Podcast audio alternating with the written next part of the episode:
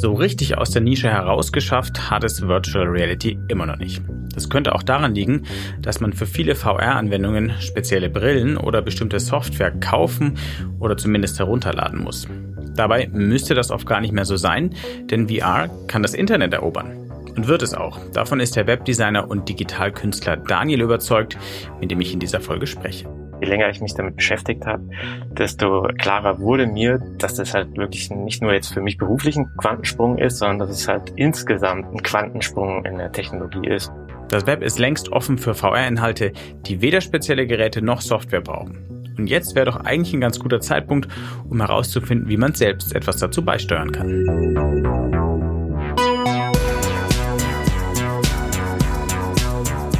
Hi, du hörst New Realities, einen Podcast von 1E9 und dem XR Hub Bavaria. In dem wollen wir neue Realitäten vorstellen, also Projekte, Ideen, Konzepte und Produkte in Virtual, Augmented und Mixed Reality oder kurz gesagt in Extended Reality. Mein Name ist Wolfgang Kerler, ich bin Chefredakteur von 1E9 und mein Gast in dieser dritten Folge unseres Podcasts ist Daniel Neoklein. Er ist Webdesigner und Künstler und Teilnehmer an unserem New Realities Wettbewerb, in dem wir in diesem Jahr nach Ideen suchen, die die ganze Bandbreite von XR auf innovative Weise repräsentieren. Bei Daniels Beitrag dazu ging es vor allem um responsive VR-Kunst im Internet, die auf allen Geräten funktioniert, vom Smartphone bis zur High-End VR-Brille. Doch weil wir gerade alle im Shutdown festsitzen, reden wir mit Daniel nicht nur darüber, sondern auch über WebXR, also die Programmierschnittstelle, mit der man diese XR-Inhalte in ganz normale Webbrowser bringen kann. Denn für alle, die das Netz mit spannenden Inhalten befüllen und die gerade vielleicht eine kleine Zwangspause haben, wäre ja jetzt ein guter Zeitpunkt, um sich zu beschäftigen mit der Zukunft des Internets. Und für alle anderen ist spannend zu erfahren, was WebXR alles möglich macht. Noch ein kleiner Hinweis. Am Anfang reden wir darüber, dass die VR-Killer-App noch fehlt, die der Technik zum Mainstream-Durchbruch verhilft. Wir haben das Gespräch geführt, bevor Half-Life Alex erschienen ist, was ja möglicherweise das Zeug dazu hat.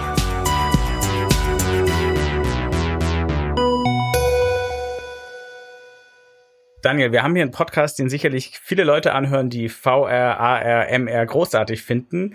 Aber sprechen wir trotzdem vielleicht über das größte Problem der Branche zuerst, weil so richtig im Mainstream angekommen sind diese ganzen XR-Technologien noch nicht, auch VR nicht. Was würdest du sagen, woran liegt das und wie könnte man das vielleicht ändern? Wie könnte man VR jetzt endlich massentauglich machen? Ja, erstmal vielen Dank für die Einladung. Ich glaube, dass dass es bisher noch kein Gerät gab wie das iPhone seinerzeit bei der Entwicklung von Smartphones. Äh, letztes Jahr kam ja mit der Oculus Quest ein Gerät raus, das ein erster großer Schritt in die Richtung ist, aber es ist noch kein wirklich überzeugendes Gerät. Und ich glaube auch, dass der Content, der bisher entwickelt wurde, noch nicht so richtig überzeugend ist. Ähm, also es gibt noch keine Anwendung, die wirklich die, die Masse überzeugt, denke ich. Also noch keine Killer-Apps sozusagen? Genau.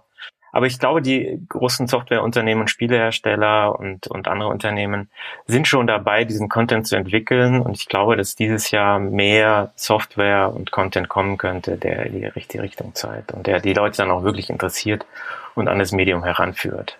Die Hardware ist ja das eine, aber welche Rolle spielt denn sozusagen die Verbreitung? Also ähm, du hast jetzt gesagt, die Oculus Quest ist auch immer noch nicht sozusagen das Gerät, das jetzt wirklich den Durchbruch bringt aber trotzdem erleichtert sie es ja schon für viele, weil sie auch billiger ist, den Content anzuschauen, aber nichtsdestotrotz, du brauchst dann Software für eine bestimmte Hardware, du brauchst die Hardware. Welche Rolle spielte das vielleicht bei der Durchdringung?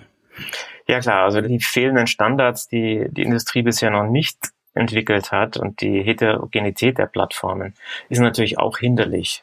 Und da konnte man halt noch nicht die Standards entwickeln, die die, die Content-Hersteller vielleicht dann auch dazu bewegt, äh, ihre, ihre Füße nass zu machen quasi und in dieses Medium einzusteigen. Ne? Und äh, ich glaube, dass, dass halt das Web da schon äh, ein, ein Weg sein könnte, diesen Content an jeden zu verbreiten oder halt auch den Übergang zu schaffen vom normalen Internet in ein Internet, das noch stärker mit VR-Erlebnissen halt besetzt ist. Also du sagst, zum einen brauchst du noch bessere Hardware, aber zum anderen müsste sozusagen ein Standard her und die Inhalte müssten ins, ins Netz, ins Internet. wie kann das funktionieren? Also wie kann man VR ins Internet verpflanzen? Also tatsächlich gibt es schon einen Standard, der in den letzten Jahren entwickelt wurde. Und ähm, dieser Standard heißt WebXR und mit dem kann man auf die 3D-Schnittstellen von modernen Browsern zugreifen. Und damit wird es halt einfacher, virtuelle Räume, die ja letztendlich halt 3D-Objekte sind, besser zu berechnen und flüssiger darzustellen. Und das macht es natürlich dann auch Content-Produzenten dann einfacher, auf eine Plattform, die schon verbreitet ist, und zwar auf allen Geräten verbreitet ist, diese halt zu nutzen für die Entwicklung neuen Contents für Virtual Reality. Also, dass ich sozusagen mit meinem Chrome oder Firefox ähm, oder was auch immer einfach auch ähm, Virtual Reality Content mir dann anschauen kann und nicht noch irgendwelche zusätzliche Software braucht. Genau. Und dass man es auch gar nicht installieren muss. Das ist auch ein Riesenvorteil, dass man halt nicht erst in irgendeinen App Store gucken muss, dort nach der Software sucht, sondern dass man halt direkt quasi die Adresse eingibt und dann auf Starten drückt und dann ist man halt sofort drin in der VR-Welt, wenn man eine Brille aufhat. Und das Coole an WebVR ist halt auch, dass, dass man nicht unbedingt eine Brille braucht, ne? dass man halt, wenn die Software so programmiert ist oder wenn der Content so geschaffen ist, dass man den Content halt eben auch mit anderen Geräten betrachten kann. Natürlich nicht so immersiv wie mit VR-Headsets, aber man kann sie eben auch mit anderen, den Content auch mit anderen Geräten dann nutzen. Das ist natürlich auch ein Riesenvorteil, wenn man jetzt irgendeinen Content entwickelt hat oder irgendein Geschäft entwickelt hat, dass man es halt nicht für mehrere Plattformen extra entwickeln muss, sondern man schafft halt eine Plattform, die halt mit allen Geräten genutzt werden kann. Das ist natürlich ein riesiger Vorteil. Das heißt, ich kann dann entweder mit der VR-Brille, aber eben auch mit dem Smartphone, Browser oder am, am Laptop diese Experiences anschauen. Mit Brille immersiver, aber ohne halt trotzdem begehbar, machbar. Genau, genau. Man bekommt halt auch erstmal einen schönen Eindruck, wie diese Realität aussieht, wenn man sich in ihr befindet. Also werden dann vielleicht auch gewisse Berührungsängste abgebaut und auch eine Unwissenheit gegenüber der neuen Technologie abgebaut, was halt auch ein Vorteil ist. Und dass man halt, dass man halt die Leute zart ranführen kann quasi. Du hast schon erzählt, der Schlüssel, um die Leute ranzuführen an die VR, barrierefrei sozusagen, ist äh, WebVR oder jetzt WebXR. Könntest du nochmal erklären für Laien, was, was ist das? Also WebXR ist technisch so eine Art äh, Standard, der quasi auf die 3D-Berechnung des Browsers zugreift. Also Browser haben äh, schon vor zehn Jahren oder so, haben sie halt angefangen, Hardware näher Zugriff auf Grafikkarte, und Prozessor ganz genau weiß ich das auch nicht, wie diese Zugriffe laufen, aber da halt nochmal einfachere Programmierschnittstellen zur Verfügung zu stellen. Und WebXR baut quasi dann auf dieser 3D-Schnittstelle auf und abstrahiert quasi nochmal die komplizierten Zugriffe auf die Prozessoren oder sag ich mal, auf, auf technische Frameworks, die da drunter liegen, vereinfacht es halt nochmal. Und auf WebVR und WebXR bauen dann nochmal weitere technische Frameworks auf, die das Ganze noch mehr erleichtern, so dass halt immer mehr Leute solche Experiences technisch realisieren können.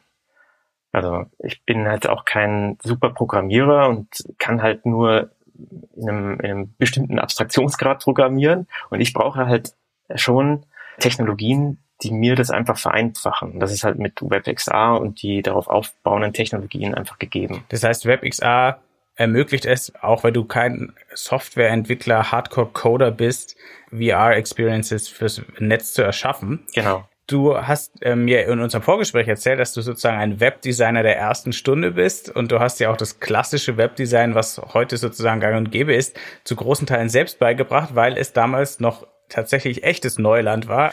Und jetzt ist es ja bei VR eigentlich ähm, ganz ähnlich.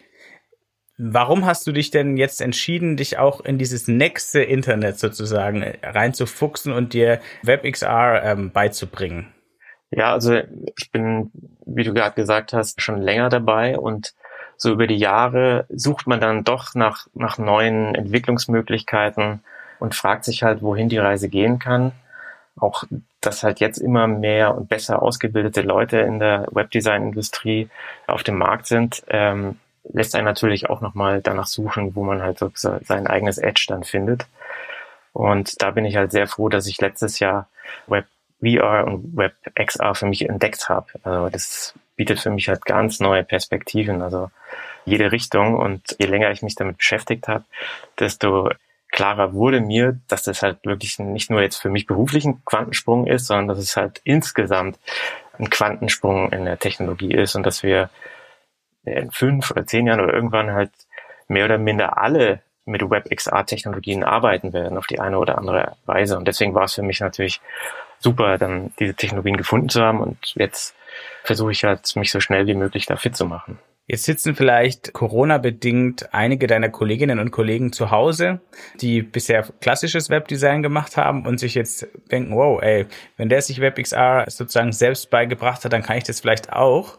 Vielleicht könntest du ein bisschen Einblick geben, wie du das gemacht hast. Also wie hast du dir sozusagen diese neuen Kenntnisse erarbeitet? Also der erste Schritt war natürlich, ein Gerät zu kaufen. Ich bin letztes Jahr halt auf diesen Oculus Quest Hype äh, eingestiegen und dann habe ich mich halt ziemlich schnell gefragt, wie kann ich sowas auch machen? Also wie kann ich auch irgendwie so so Experiences machen und habe dann gesehen, dass es eben mit WebXR eine, eine relativ einfache Möglichkeit gibt, sowas herzustellen. Und dann habe ich halt verschiedene Frameworks recherchiert und bin dann auf A-Frame gekommen. Das ist, glaube ich, so das im Moment am weitesten verbreitete Framework. Und das ist halt für Webdesigner ist es halt relativ einfach zu entlernen, weil die die Syntax ist halt ähnlich wie beim Webdesign, also man baut auf HTML auf. Und JavaScript als Programmiersprache ist dahinter dann halt auch relativ einfach, beziehungsweise das haben die meisten Webdesigner dann halt auch in ihrem Werkzeugkasten. Wie heißt nochmal das Framework? Nur nochmal zur Repetition. A-Frame heißt es. Okay, ähm, du hast A-Frame auch schon selber genutzt und hast damit Kunst gemacht. Denn so sind wir eigentlich in Kontakt gekommen. Du gehörst ja zu den Teilnehmern bei unserem New Realities Wettbewerb, den der XR Hub äh, Bavaria und 149 ausgerufen haben.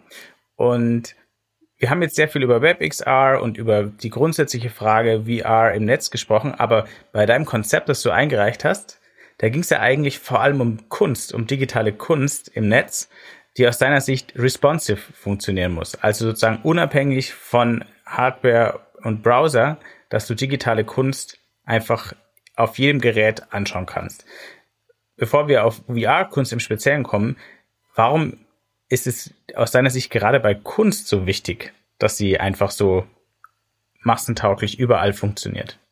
Ja, ähnlich wie bei, bei anderen Geschäftsmodellen auch, aber bei Kunst ist es halt so, oder bei digitalen Kunstobjekten ist es halt so, dass die halt auch meistens daran kranken, dass sie halt auf eine Geräteklasse hin konzipiert wurden. Und das heißt, dass wenn wenn derjenige, der das an sich angucken will, gerade das Gerät nicht zur Hand hat, ja, dass er es halt nicht sehen kann. Ne? Und deswegen braucht man halt ein Konzept oder einen Ansatz, mit dem man halt seine Objekte auf alle Geräteklassen bringen kann, so dass das halt für jeden auch ansehbar ist, so dass halt auch der Verbreitungsgrad einfach höher ist.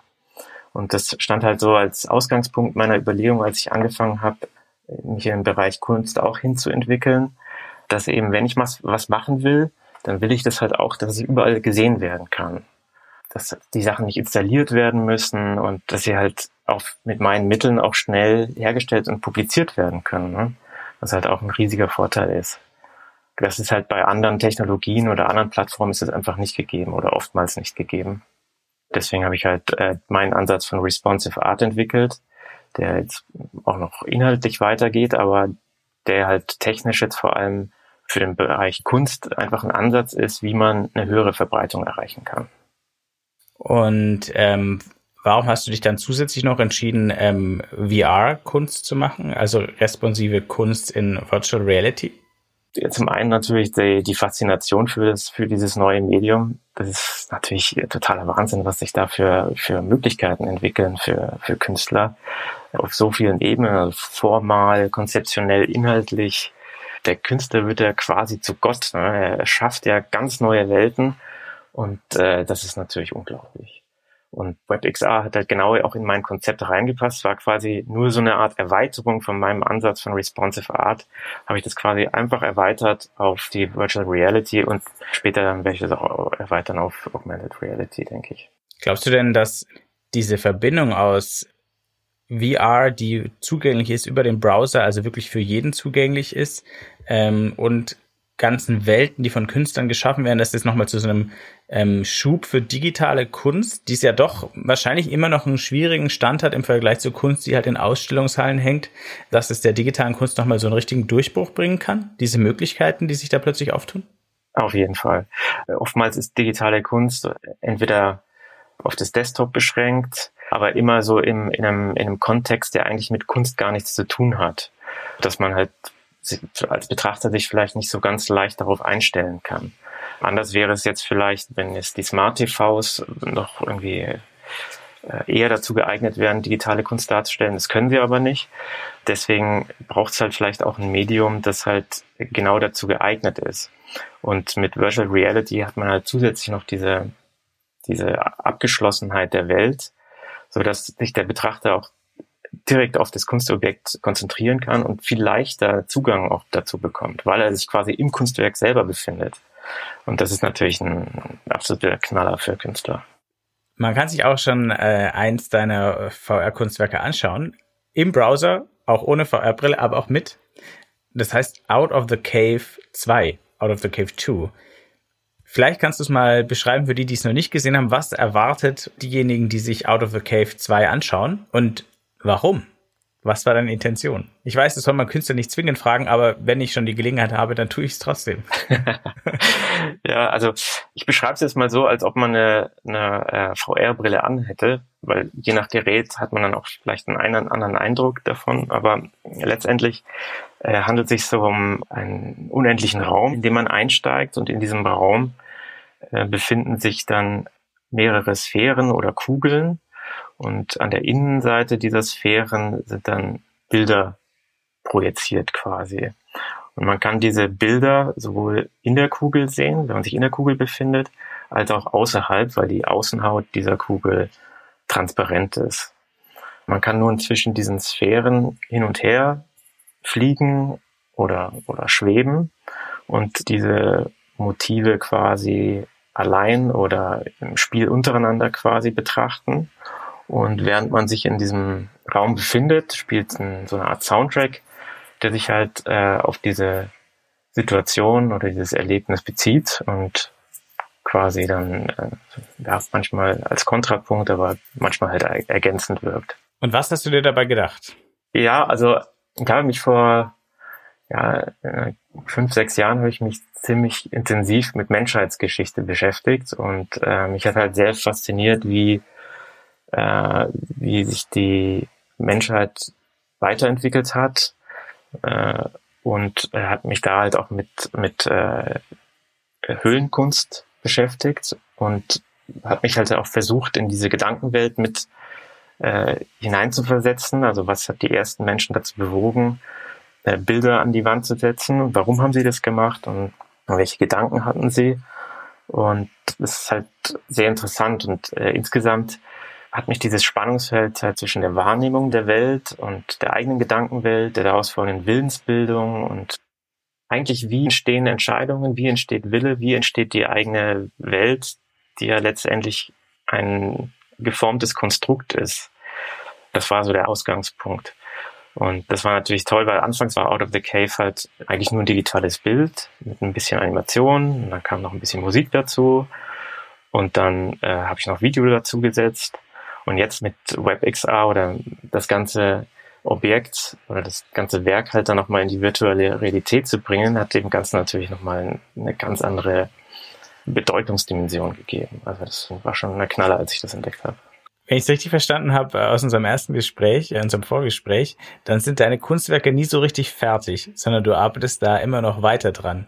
Heißt das, du arbeitest derzeit noch an Out of the Cave 2 oder hast du schon ein anderes Projekt gerade in der Mache? Also ich habe noch ähm, weitere Projekte in der Mache, aber tatsächlich arbeite ich auch immer weiter. Also weil ich habe halt in, in den letzten Jahren habe ich so ein quasi ein technisches Fundament gebastelt und das muss natürlich auch weiterentwickelt werden. Und dieses technische Fundament äh, ist wirkt als Basis natürlich für alle Kunstwerke, die ich mache. Ne? Also Features, die ich jetzt für eins, eins entwickle, die können halt dann auch von den anderen Kunstwerken genutzt werden.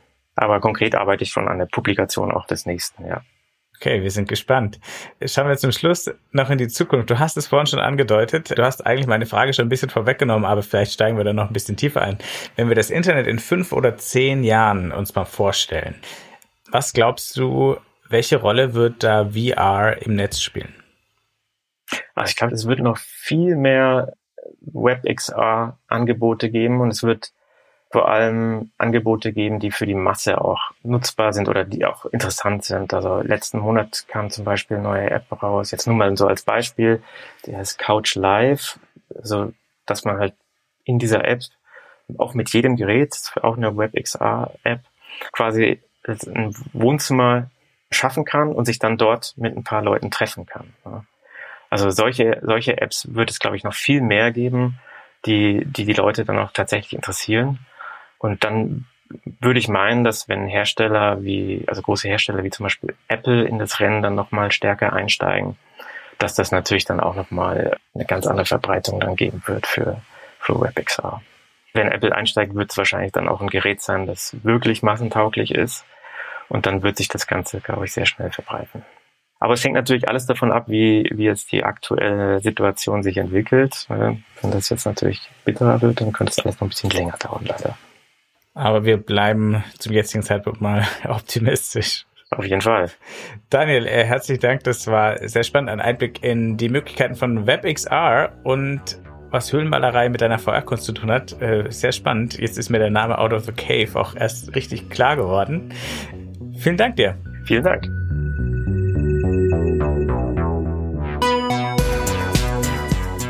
Das war Folge 3 vom New Realities Podcast von 1E9 und dem XR Hub Bavaria. 1E9 ist das neue Zuhause für Zukunftsoptimisten, die mit neuen Ideen und mit Technologien die Welt besser machen wollen. Und besteht außer diesem Podcast auch noch aus einem Online-Magazin, einer Community-Plattform und aus Events. Alle Infos dazu gibt's unter www.1e9.community. Der XR Hub Bavaria ist eine Initiative zur Stärkung des Medien- und Wirtschaftsstandorts Bayern und soll die XR-Community in Bayern stärken, die Entwicklung und Verbreitung von XR-Anwendungen unterstützen und auch die Sichtbarkeit des Standorts fördern. Mehr erfahrt ihr unter www.xrhub-bavaria.de. Dieser Podcast ist möglich durch die Förderung des Bayerischen Staatsministeriums für Digitales. Vielen Dank dafür und danke auch an Daniel Jocher, unseren Tontechniker. Der sorgt dafür, dass man diesen Podcast ganz gut anhören kann, obwohl wir ihn remote im Homeoffice mit dem eigenen Amateurequipment aufnehmen. Ich bin Wolfgang Kerler von 1E9 und in der nächsten Folge, da spreche ich mit Sarah, die ein einfaches Tool vorstellt, mit dem jeder seine eigenen interaktiven VR-Experiences machen kann von der Home Story bis zum virtuellen Messestand und das ohne auch nur eine Zeile Code programmieren zu müssen.